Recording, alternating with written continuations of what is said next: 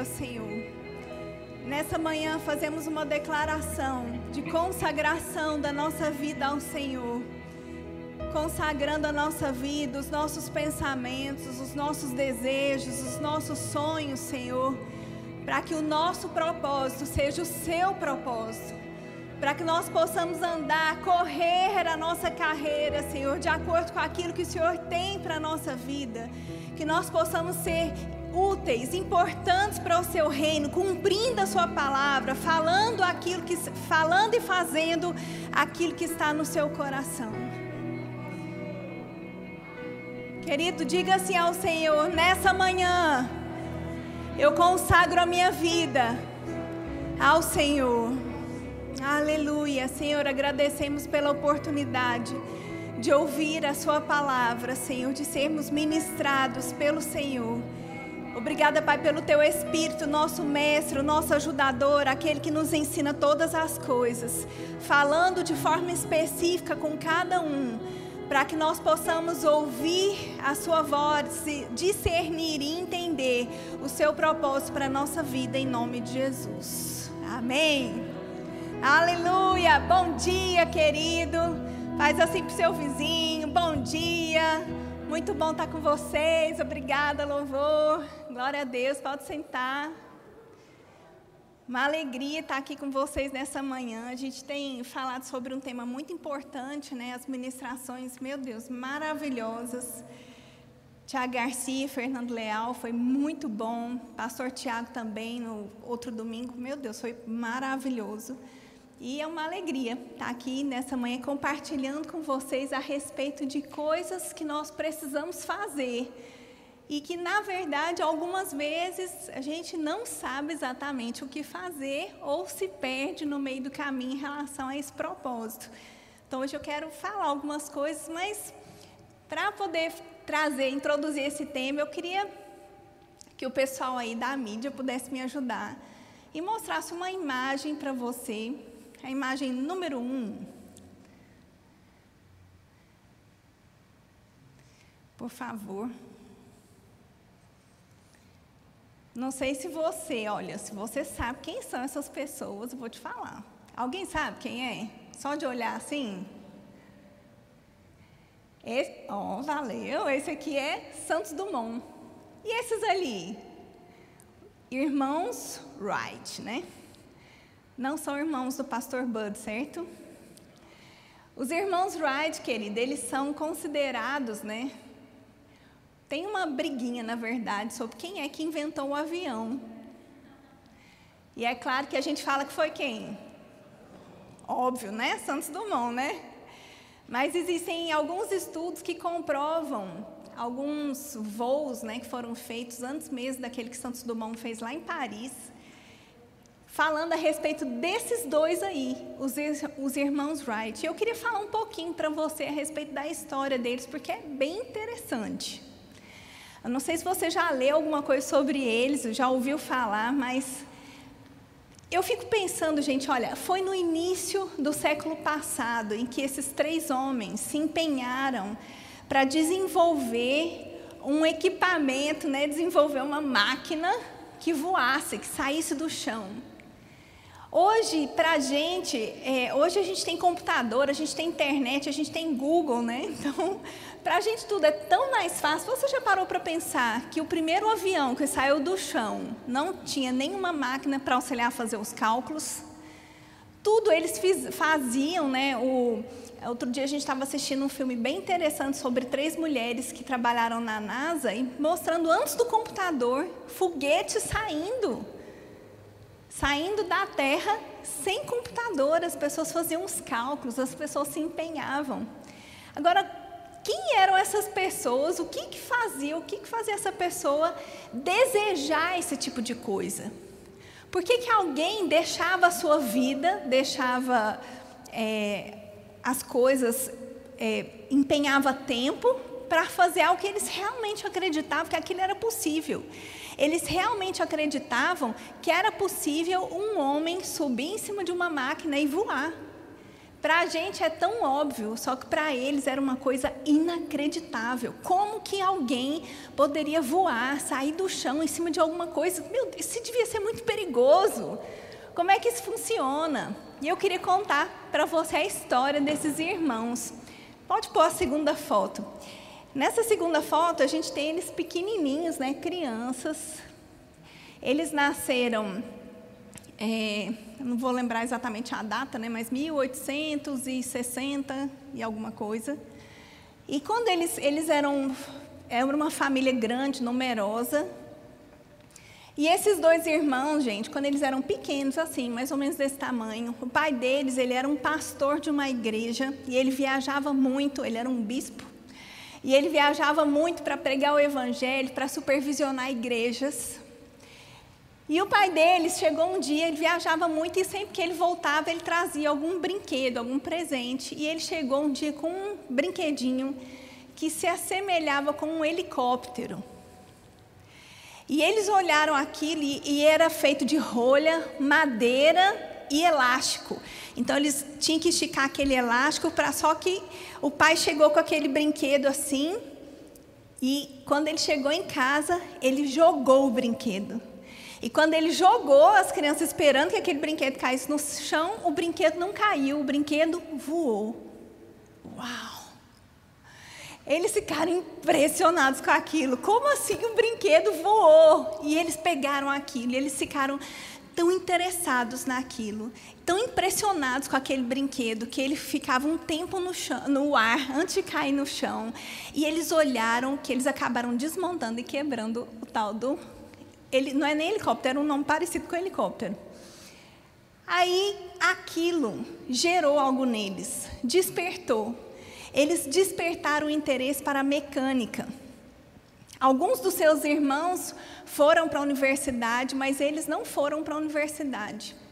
E um deles, principalmente porque ele sofreu um acidente, ficou com o rosto meio deformado, e ele ficou envergonhado, e ele não quis ir para a universidade. Olha, ele não tinha tanto estudo assim. Você está entendendo? E ele e seu irmão, eles sempre com aquele interesse na, em mecânica. Um deles acabou montando uma vez um equipamento que fazia cópias. E eles acabaram, acabaram abrindo um jornal. E eles faziam um jornal semanal. E depois daquilo, teve um boom da bicicleta é, foi desenvolvido um modelo muito seguro, então eles abriram uma loja de bicicleta e eles começaram a consertar a bicicleta. Só que eles tinham tanto interesse pela, por essa questão mecânica que eles começaram, eles desmontaram toda aquela bicicleta e eles começaram a fabricar. Então eles tinham um modelo Wright de bicicleta. Eles tinham a sua própria fábrica de bicicleta, mas o interesse deles era naquela mecânica, mas sempre pensando e buscando notícias a respeito da aviação. E por causa do jornal, eles tinham acesso a informações que vinham de outros países, e eles sabiam que em outros países várias pessoas estavam desenvolvendo estudos para fazer máquinas que saíssem do chão e levassem pessoas para voar. Porque assim, quando a gente fala quem inventou o avião, na verdade não foi uma pessoa só, foram várias pessoas, e aquilo dava uma ideia para alguém, e alguém pegava aquela ideia e ele estudar aquela ideia, porque é assim que uma ideia acontece. Talvez eu e você a gente fica pensando, eu queria uma ideia nova, eu queria uma ideia sensacional, uma ideia criativa, uma ideia inovadora. E uma das coisas que faz com que nós tenhamos ideias é justamente correr atrás e estudar o que está sendo feito por aí. E isso vai despertar ideias. E foi assim que eles inventaram aquela máquina? Então, eles pegaram o dinheiro que eles ganhavam com bicicleta e eles foram desenvolvendo e fazendo vários testes, vários testes. Por isso que Santos Dumont foi considerado inicialmente o, o precursor, né? a pessoa que realmente conseguiu inventar a máquina que voava. Né? Só que os irmãos Wright, como eles faziam muitos testes, aí eles tinham registro por um jornal. Por isso que hoje fica essa questão: quem inventou o avião? Agora, o que, que eu fiquei pensando? Que coisa interessante. Um brinquedo trouxe uma curiosidade e aquilo despertou um desejo de aprender mais sobre aquilo, montar, desmontar, montar, desmontar. E depois veio a máquina, veio a bicicleta e o avião. E eu fico pensando, talvez quem conhecesse eles desde criança e viu eles começando com uma loja de bicicleta e depois fazendo bicicletas, consertando bicicletas. Talvez aquela pessoa que conhecesse ele desde criança olhasse aqueles dois irmãos e pensasse: o quê? Eles estão querendo inventar um avião? Uma máquina que voa? Eles não sabem o que estão dizendo, não. São doidos, só pode ser.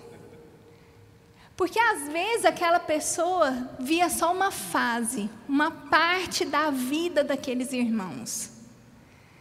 Porque tem várias pessoas que só vão conseguir entender aquilo que está é, dentro de você, aquele desejo, aquele sonho, aquela vontade de fazer uma coisa, quando lá na frente, quando você conseguir. Você acha que eles não foram criticados muitas vezes? Eles tiveram insucesso nos, nos, nas tentativas, se machucaram gravemente. Eles fizeram uma promessa para o pai que nunca fariam um teste juntos. Porque o pai tinha receio que, eles, que algum deles morressem. Quantas pessoas não tentaram criticar aquilo que eles estavam desejando? Quantas vezes eles mesmos se questionaram? Tá vendo? Olha, a gente tentou tanto, investiu tanto. Eles faziam o treino, gente, a muitos quilômetros de distância da cidade deles. Se eu não me engano, mais de mil quilômetros. Então, eles faziam tudo e depois tinham que trabalhavam, juntavam dinheiro, estudavam e depois eles iam tentar aquilo. Quantas pessoas não acharam que aquilo era uma loucura? O quê? Um avião voar, sair do chão? Eles não sabem o que estão falando. Eu e você, queridos, a partir do momento em que nós nascemos de novo, existe um propósito para a nossa vida. Diga assim: eu tenho um propósito para a minha vida. Existe um propósito para a minha vida e para a sua. Deus tem planos para você. Deus deseja que você faça coisas, que você avance em várias áreas da sua vida, em todas as áreas da sua vida. Deus tem coisas para eu e você fazermos. Agora nós precisamos identificar que coisas são essas, como fazer e como não desanimar no meio do caminho. Nós precisamos identificar essas coisas e sabe o texto base que nós temos para esse tempo, que é Hebreus 12, capítulo, capítulo 12, verso 1, nós podemos ler assim na versão internacional: Portanto, também nós, uma vez que estamos rodeados por tão grande nuvem de testemunhas, livremos-nos de tudo que nos atrapalha e do pecado que nos envolve, corramos com perseverança a corrida que nos é proposta. Ou seja, o autor de Hebreus está dizendo: existe algo para ser feito, e isso tem que ser feito com velocidade. Só que quando eu vou fazer aquilo, tem coisas que vão me atrapalhar. Uma delas é o pecado. E existem outras coisas que vão me atrapalhar a correr. Agora, eu quero que você imagina que uma corrida, ela não é quando você vê um corredor, quando você vê uma corrida acontecendo, a corrida ela não começou naquele momento em que ele passa rápido na sua frente. Uma corrida, ela começa com preparação, ela começa com planejamento, ela começa com é, uma preparação do corpo, da alimentação, ela, come, ela começa com uma boa largada. Uma corrida, ela não é só a corrida em si, você entende? Então, aqui, quando nós lemos, livremos-nos de tudo que nos atrapalha e do pecado que nos envolve, corramos com perseverança. Existem duas palavras que eu quero falar para trabalhar com você hoje: livrar do que te atrapalha e correr com perseverança. A perseverança é não desistir no meio do caminho. Amém? Então, o que, que é essa, essa preparação? Para que eu possa pensar na preparação, e eu preciso entender o que é, eu vou correr para quê? Eu vou correr para onde? E eu quero falar um pouco para você a respeito desse, desse motivo. Tem pessoas que estão aqui hoje, que estão nos ouvindo, que têm chamado, tem um chamado nos cinco dons ministeriais.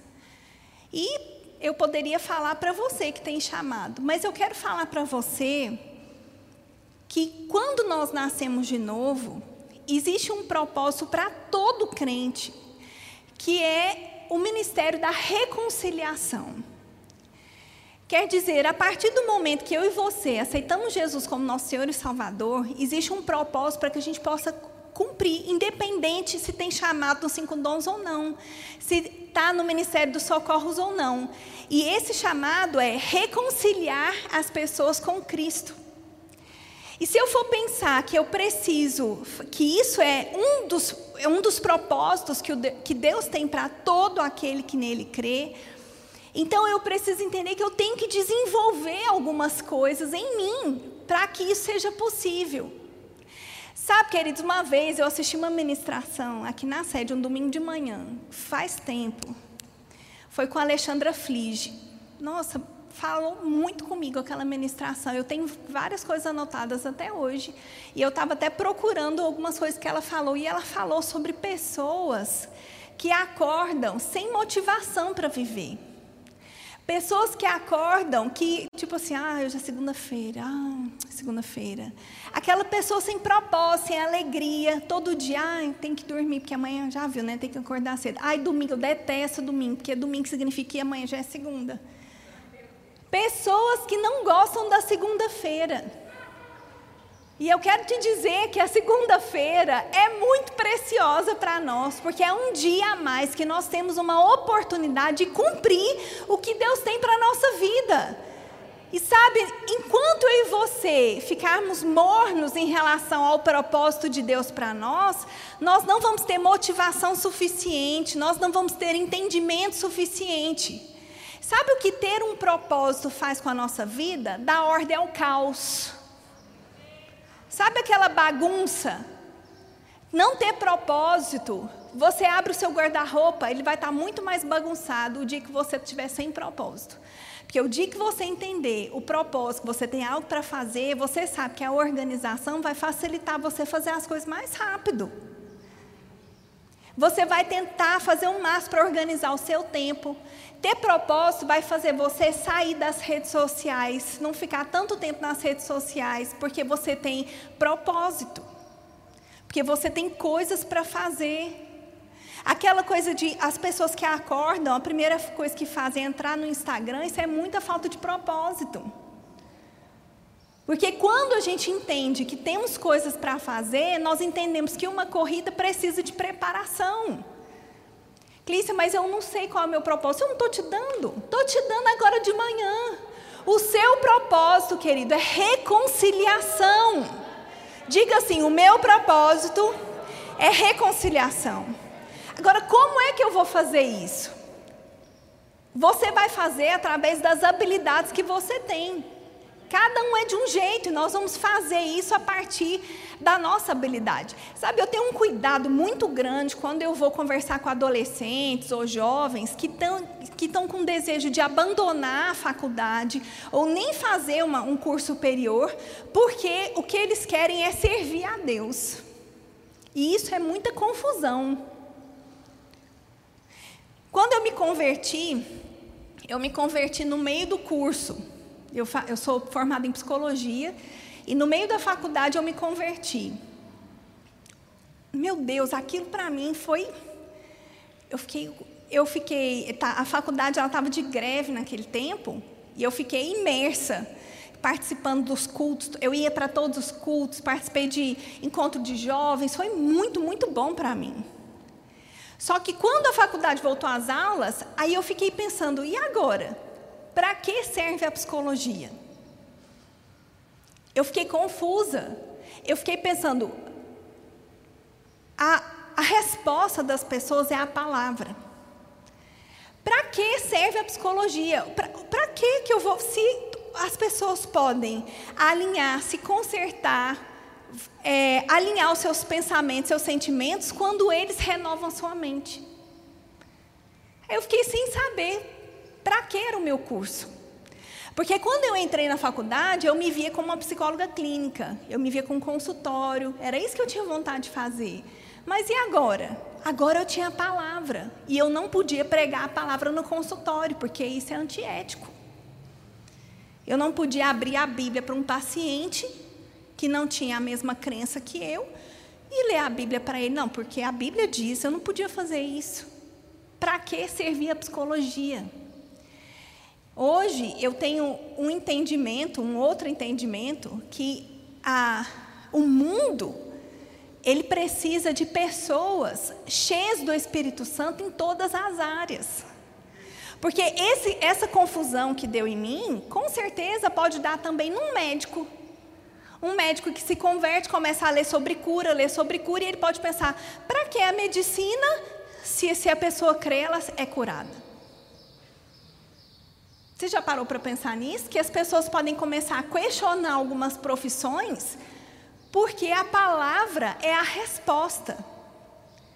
Só que, queridos, Deus, ele precisa de todas as pessoas, todos os tipos de profissional inseridos na sociedade para influenciar pessoas.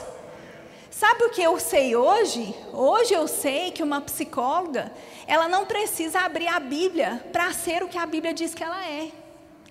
Um psicólogo, ele não precisa citar um versículo para viver os princípios.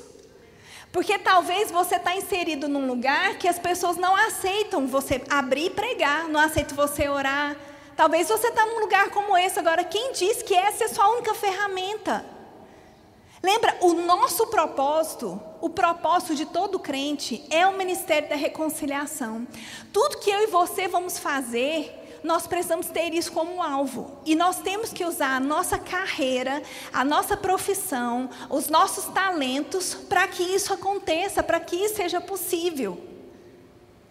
Porque Renato, a história dele de conversão é bem, bem bonita. Assim, ele conta que ele estava andando numa rua e ele viu uma pessoa, vou contar do meu jeito bem resumido, né? Mas ele estava andando numa rua, viu uma pessoa que aquela pessoa tinha uma coisa diferente no ponto de ônibus, não foi isso, amor? E ele falou que chegou para a pessoa e falou: O que, que você tem? Que você tem uma coisa que é diferente. Você entende que a unção que você carrega, ela vai mostrar, é, é, aquela coisa que você vai chegar num lugar, tem paz em você, mesmo que depois ele falou com o Renato que ele estava vivendo uma situação muito difícil no casamento naquela época. Mas existe uma coisa, porque, olha, mesmo que você esteja vivendo uma fase difícil, esteja vivendo um problema no trabalho, na família, com enfermidade na família, com trabalho, não importa. Dentro de você tem uma coisa que as pessoas não têm. Sabia que quando você está muito é, dentro de uma coisa, estuda muito algo, você acha que aquilo é comum para todo mundo? Sabia? Porque eu, por exemplo, eu gosto muito de estudar, então eu estudo muito sobre comportamento humano. Quando eu vou falar com alguém, alguém às vezes me chama para fazer uma live, por exemplo, fala, eu queria que você falasse sobre isso. E eu fico pensando, ai meu Deus, isso aqui todo mundo sabe. A gente acha que todo mundo sabe, porque a gente está imerso naquilo. Mas as pessoas não sabem. As pessoas não sabem o que você sabe. As pessoas não têm o que você tem. Não acha que isso é comum para todo mundo. Não acha. Você pode pensar assim: ah, mas tem gente por aí, tem até coaching trabalhando com confissão. Entenda. O poder da palavra não é substituído por nada. A unção de Deus dentro de você, a sabedoria do Espírito dentro de você não é substituída por nada. A psicologia, para mim, hoje, é uma ferramenta. Ela é uma ferramenta que me auxilia a fazer aquilo que Deus me chamou para fazer, reconciliar pessoas com Ele. Tem pessoas que eu vou poder falar abertamente, tem pessoas que não, mas eu vou ser, eu vou viver. É a paz que está dentro de mim, é a paz que está dentro de você que vai exalar. Não acha que isso é comum, que todo mundo tem. Clícia, mas olha, você não sabe, olha, eu estou passando por isso. Não importa. Dentro de você tem paz, tem amor, tem alegria. Isso não é comum no mundo. O que você tem não é comum. Não torne comum. Porque não é. Porque você tem vindo aqui, você está imerso nisso aqui, nessa palavra, você tem lido, não é comum. Não fica achando que é comum. Eu vou te dizer, você realmente é especial. Você é. Porque você é filho de Deus, você é especial, gente. Fazer o quê? Não é? Tem pessoas que quando vão buscar o seu propósito, elas confundem ímpeto com propósito. E eu, vi um vídeo outro dia na internet que eu fiquei chocada. Vocês podem colocar para mim, por favor? Pode ser que você tenha visto também.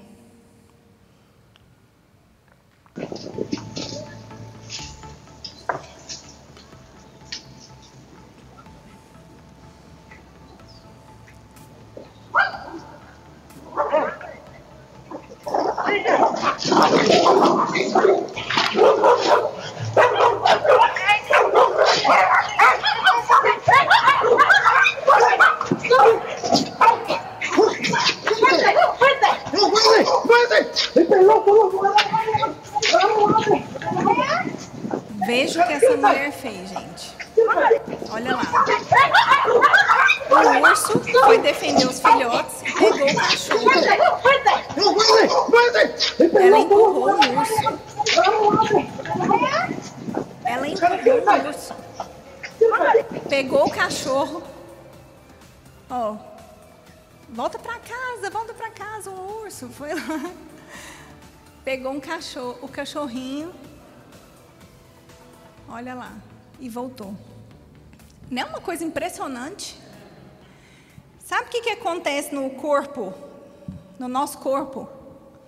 Quando a gente está com uma situação de perigo, substâncias são liberadas no nosso corpo.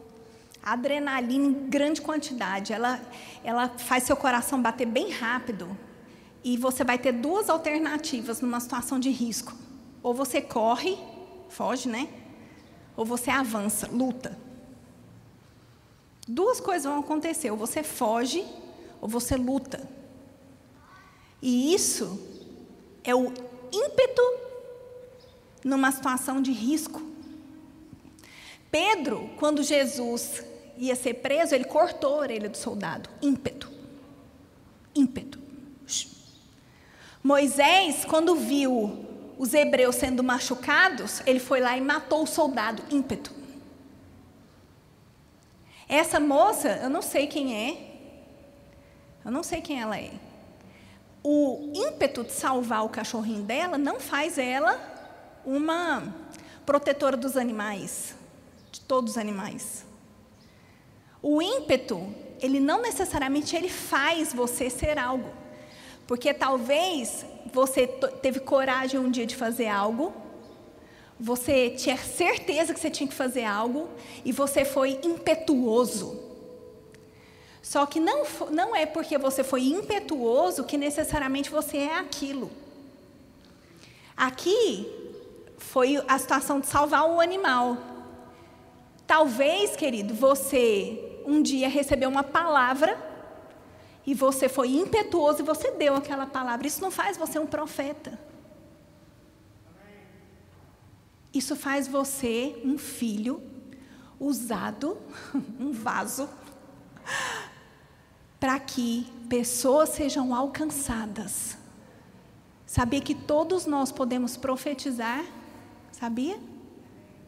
Isso nos faz com o propósito de filhos reconciliar pessoas, crentes e não crentes. Trazer as pessoas. Pedro, quando arrancou a orelha do soldado, ele foi impetuoso, porque ele estava querendo defender Jesus. E Jesus pegou, corrigiu ele, consertou aquela orelha. Não era aquele o propósito de Pedro. Não era para matar o soldado. Porque com certeza o soldado ó, desviou. E Pedro podia ter matado aquele soldado. Esse não era o ímpeto, não era o propósito. Quando Moisés mata o soldado para defender os hebreus, ele foi impetuoso. Só que aquilo que ele fez tinha uma chama de algo que ele precisava construir dentro dele, mas que não era tempo. Quando eu e você temos um propósito, tem coisas que têm que ser construídas dentro de nós, amadurecidas. Quantos anos Moisés ia precisar para matar todos os soldados? Não era daquele jeito que Deus ia fazer, que Deus ia libertar o povo. Mas tem coisas dentro de nós que trazem revolta, que traz é, que a gente fica bravo, você fica indignado. Observa essas coisas dentro de você. Não seja impulsivo para resolver, mas comece a observar, porque talvez aquelas coisas, aquela indignação, aquilo pode ter a ver com o seu propósito. Talvez você tenha indignação por pessoas que estão passando fome, por pessoas que estão sendo machucadas. Talvez você tenha algumas indignações dentro de você. Perceba isso. Mas não seja impulsivo para resolver. Porque uma corrida precisa de preparação. Se eu for correr agora, eu vou correr 200 metros. Não, estou me diminuindo muito, 300, né? Se a gente começa a correr do nada, sem preparação, a gente não chega em lugar nenhum. A corrida, ela precisa de preparação. E você precisa reconhecer as informações que tem dentro de você. Talvez você tenha um filho e ele tem algumas, algumas coisas que ele demonstra dentro dele. Invi, invista nisso. Incentive isso. Amém? Invista isso, porque isso está relacionado ao nossa, ao nosso, à nossa preparação para a corrida. Quando eu e você, queridos, nós temos algo para ser feito, a preparação ela envolve estudo. Diga estudo. Nós precisamos estudar, nós precisamos nos preparar. Tem um texto, queria que você abrisse lá em 1 Timóteo. 1 Timóteo, no capítulo 4.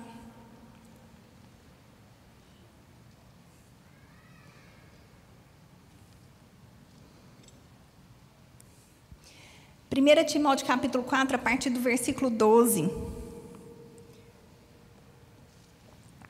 Nós lemos Paulo dando um conselho muito importante para Timóteo. Nós lemos assim: ninguém, Timóteo, despreze a tua mocidade, pelo contrário, Torna-te padrão dos fiéis na palavra, no procedimento, no amor, na fé e na pureza. Até a minha chegada, aplica-te à leitura, à exortação e ao ensino. Não te faças negligente com o dom que há em ti, o qual foi concedido mediante profecia com a imposição das mãos do presbitério. Medita essas coisas e nelas ser diligente, para que o teu progresso a todos seja manifesto. Tem cuidado de ti mesmo e da doutrina. Continua nestes deveres, porque fazendo assim salvarás tanto a ti mesmo quanto aos teus ouvintes. Sabe o que, que Paulo está falando com Timóteo aqui? Ele está falando, Timóteo, você tem um propósito. E eu quero te lembrar do seu propósito. Você tem um foco, você tem um porquê você está aí onde você está. E eu quero lembrar e eu quero te ensinar, Timóteo, como é que você faz para não desanimar do seu propósito. Porque eu falei para vocês que nós temos que nos preparar, nós temos que identificar os nossos propósitos, o nosso, o nosso chamado, o nosso porquê, aquilo que nós temos que fazer. E como eu disse, todos nós temos um, um, um propósito em comum que é reconciliar as pessoas. E eu disse para você, para que isso aconteça, eu e você temos que trabalhar e a gente precisa estar no meio do povo. Nós precisamos estar inseridos no meio das pessoas. E eu faço isso através da minha profissão. Eu faço isso na faculdade, na escola. Eu faço isso na padaria. Eu faço isso no sinal de trânsito. Quando eu penso que eu tenho que reconciliar pessoas com Cristo, eu preciso entender que isso, para isso, eu preciso exercer o fruto do Espírito. Eu preciso ser guiado pelo Espírito. Para poder perceber o tempo e o modo, a, o que fazer, o que não fazer. Para isso, eu preciso fazer o remo, estudar a Bíblia, ler bons livros. Para eu poder ter conhecimento, para discernir e fazer todas essas coisas. Como é que eu faço reconciliação com Cristo no sinal de trânsito? Simples, você ficou chateado que alguém te cortou? Não xinga. Que crente não xinga? Eu não xingo, Cristo. Depois que eu me converti, nunca mais falei nada assim de feio. Ai, graças a Deus. Mas quando me passa, eu abaixo o vidro e olho. E levanto a minha cabeça. Está errado. Fico olhando, faço assim, dou aquela buzinada. Pim! Como é que eu posso reconciliar pessoas com Cristo no sinal de trânsito? representando o amor de Deus no trânsito. Claro que se alguém for te, for te fechar, você vai buzinar, óbvio, né? Eu estou dizendo a reação. Na família, tem alguém que chateia você, que te irrita, que você, ah, meu Deus do céu. Age em amor, querido. Lembra do seu propósito, reconciliar pessoas com Cristo. Clícia, eu estou com um problema no meu casamento. Reconciliar pessoas com Cristo também tem que ser desenvolvido no casamento, com os filhos. Nós temos que desenvolver isso com os nossos pais. Como? Dando bom testemunho, engolindo, não falando na hora errada, não falando quando está chateado. Fruto do Espírito, andando em amor, andando em alegria. Amém? Não sendo invejoso. Isso é reconciliar as pessoas com Cristo, é representar, ser um representante de Jesus Cristo. Isso é reconciliar. Quando eu ajo, é aquilo que eu disse, tem horas que você vai poder abrir a Bíblia assim, né? E assim está escrito. Mas tem hora que você só vai poder viver, meu filho. E vamos viver então. Vamos viver, vamos viver o evangelho, vamos ser aquilo que Deus nos chamou para ser. Quem? Um crente, cheio do Espírito, cumprindo.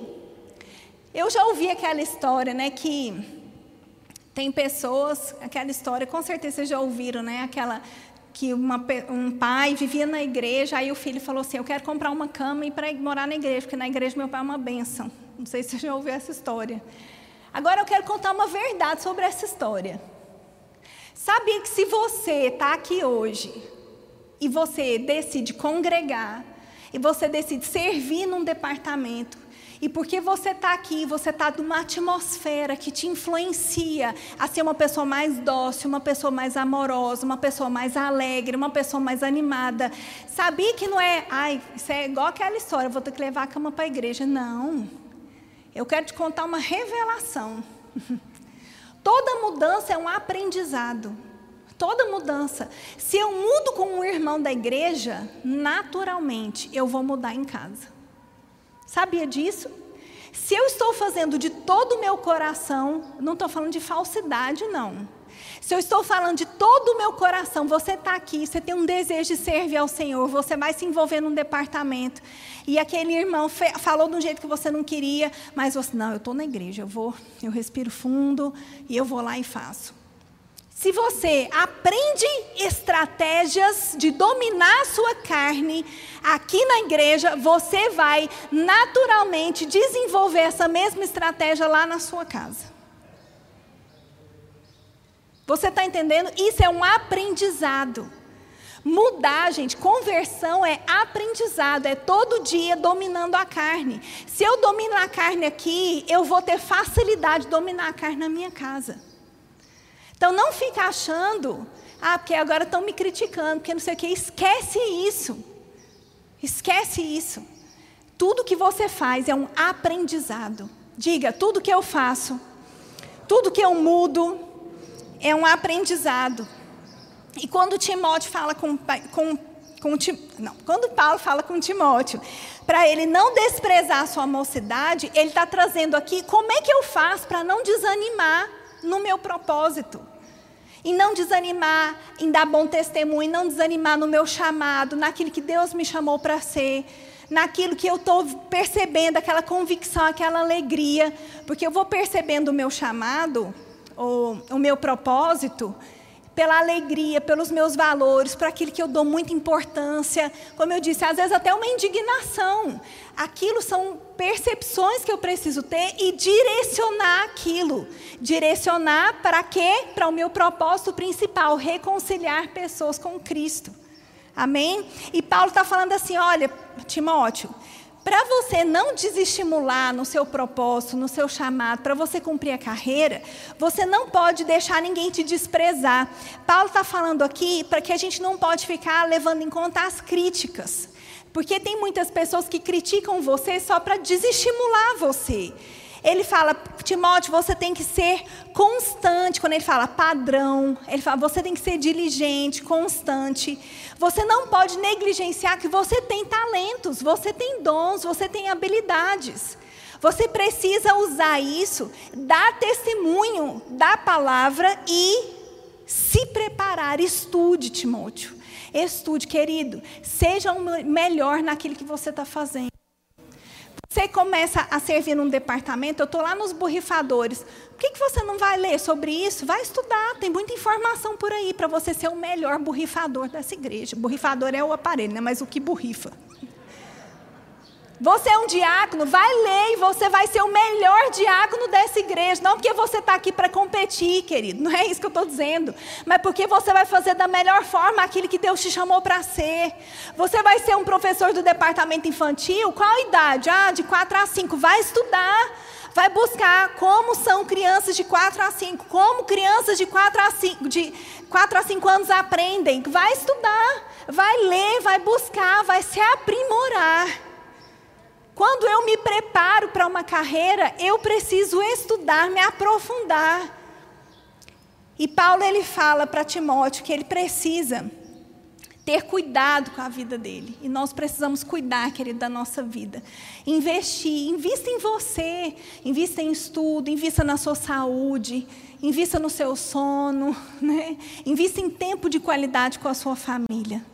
E não esquece que uma das coisas que roubam a nossa essa, esse, essa vontade de fazer, de servir ao Senhor, uma das coisas que vão roubar é o dia a dia, essa rotina, porque você é muito ocupado. Você é muito ocupado, você tem muita coisa. Não é verdade? Você tem tanta coisa para fazer, tanta coisa, e como é que eu vou encaixar servir a Deus em tudo isso? E quando eu penso nessa questão, eu sempre me lembro de Esther em que Esther foi eleita rainha, estava lá no palácio, muito ocupada, fazendo coisas de rainha, sendo uma boa rainha, e o seu povo perecendo. E quando o Mardoqueu chega para ela e fala para ela, ela fala: Eu não posso fazer isso, eu não posso ir até o rei, porque isso é contra a lei, ele vai mandar me matar se eu fizer isso. E eu quero de fechar, querida, essa ministração dizendo para você que você tem algo precioso para fazer para o Senhor. Você tem. Pode ser que você tenha chamado nos cinco dons, mas independente. O nosso primeiro chamado, nosso primeiro motivo como cristãos, tudo que fazemos, o nosso respirar, o nosso levantar. Amanhã é segunda-feira, como é que você vai levantar amanhã? Hoje é um dia especial para eu reconciliar alguém com Cristo. Como? Pregando, vivendo, orando. Você entende? Quando você pensa, domingo eu estou na escala, domingo, terça-feira eu estou na escala, como é que você vai? Animado porque você está fazendo algo para o Senhor. Cuidado para que a rotina não consuma você e você fique insensível à necessidade das pessoas. Não fique insensível. Esther, quando Mardoqueu falou para ela, Esther, o povo vai morrer e você precisa fazer alguma coisa. A rotina, tantas coisas para fazer, se distanciar do povo, fez Esther ficar meio dormente. Não fique dormente. O que arde o seu coração? Ajudar as pessoas a fazer o quê? Então, vai atrás, busca, deixa perto dos seus olhos, para você não ficar dormente. Clício, o que eu tenho? Olha, eu tenho um chamado para a nação tal, mas está muito distante de eu ir. Querido, não fica dormente. O que, que você vai fazer lá? Mantém contato. Mantém contato pelas redes sociais. Manda mensagem para os missionários. Manda carta, manda dinheiro. Fala, orei por você hoje. Eu estou te mandando esse texto bíblico. Não fica dormente. Não é porque você não está lá que você não pode fazer nada. Qual o talento que você tem? Tem certeza que você pode fazer alguma coisa com o seu talento. Esther, ela falou: Eu não posso. Tem uma lei, tem uma regra. Queridos, toma cuidado para que a gente não coloque empecilhos naturais para aquilo que é o sobrenatural de Deus na nossa vida. Existem coisas sobrenaturais. Neemias, quando quis construir um muro, de forma sobrenatural, ele teve acesso ao rei, ele teve acesso ao coração do povo, e eles reconstruíram um muro de uma cidade em 52 dias. Deus pode te dar acesso a pessoas influentes, a autoridades. Deus pode te dar acesso, querido. Fique sensível, não fica dormente. Mantenha aceso dentro de você. O que, que brilha nos seus olhos? Ah, eu tenho vontade de trabalhar com criança carente. Começa aqui no departamento infantil. E quando você estiver aqui, não fica pensando assim, ah, é porque é só uma fase que eu estou aqui. Não, seja intenso. Seja intenso naquilo que você está fazendo, se dedique, como Paulo diz para Timóteo. Timóteo, estude, se esmere. Não ligue para as críticas, Timóteo. Seja aquilo que você foi chamado para fazer. E quando Mardoqueu virou para Esther e falou assim: Esther, deixa eu só te lembrar uma coisa. Será que esse não é o seu propósito em Deus? Será que esse não é o motivo que você está aqui? Será que não foi para um tempo como esse que você foi chamada, Esther? E Mardoqueu lembrou Esther do seu motivo, do seu propósito, do seu chamado. E ela orou, jejuou e ela enfrentou aquilo que poderia ser um bloqueio natural, mas ela teve o coração do rei para que o povo fosse salvo. O seu chamado reconciliar pessoas com o Senhor. O seu propósito, representar a Deus aqui nessa terra, querido. Ser o seu melhor. Tudo que você vai fazer, seja o melhor. Não seja impulsivo. Não é impulsivo. Seja preparado. Seja preparado, porque Moisés foi impulsivo e as pessoas não deram crédito para ele. Não seja impulsivo. Se prepare, estude, invista haja, faça alguma coisa, se envolva em algum departamento, seja o melhor lá fora onde você está, querido. E nós vamos cumprir o nosso propósito. Eu sou psicóloga e tenho muita alegria em ser. E eu sei que cheia do Espírito, guiada pelo Espírito, eu posso ser uma bênção para as pessoas. Diga assim: eu posso ser uma bênção para as pessoas. Queria que você fechasse os seus olhos. Pai, eu oro agora pelos meus irmãos que estão aqui, pelos meus irmãos que estão em casa, assistindo essa ministração. E eu oro, Senhor, para que discernimento venha dentro deles. Pai, esse, esse discernimento sobre aquilo que eles precisam fazer, aquilo que eles são no Senhor. Pai, que eles reconheçam os talentos que eles têm, que eles consigam ver os talentos e a forma de colocar isso em prática. Pai, que eles não se desfaleçam por causa da rotina, que eles não se desfaleçam por causa das preocupações, porque tantas coisas que eles têm que fazer por causa das críticas, mas que eles se levantem, lembrando que o Senhor conta com eles para uma grande obra. Em nome de Jesus.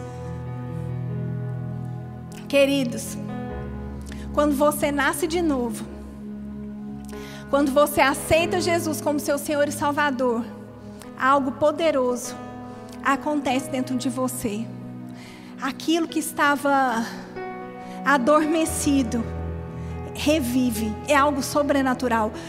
A vida de Deus passa a habitar dentro de você, você passa a ouvir a voz de Deus.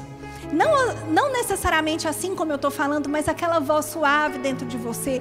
Você vai abrir a sua Bíblia, você vai entender o que você vai estar tá lendo, e Deus vai comunicando coisas ao seu coração quando você lê.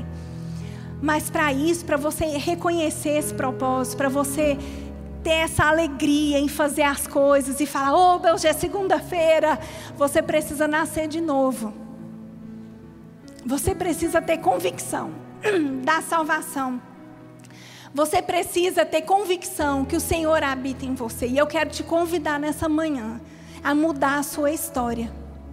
Eu quero te convidar nessa manhã a fazer algo extraordinário por você mesmo. Eu quero te convidar a ter um propósito. Se você ainda não tem, se você não sabe qual é o seu propósito, se você não tem certeza que você tem esse propósito de reconciliar as pessoas, porque talvez você nem sabe se Deus habita dentro de você. E eu quero te dizer que é muito fácil. Basta você orar com todo o seu coração. E uma nova vida vai acender dentro de você. E tudo vai ser diferente. É algo extraordinário e sobrenatural. Eu quero saber quem nessa manhã gostaria de entregar sua vida a Jesus. Você nunca entregou sua vida a Jesus, mas hoje você quer.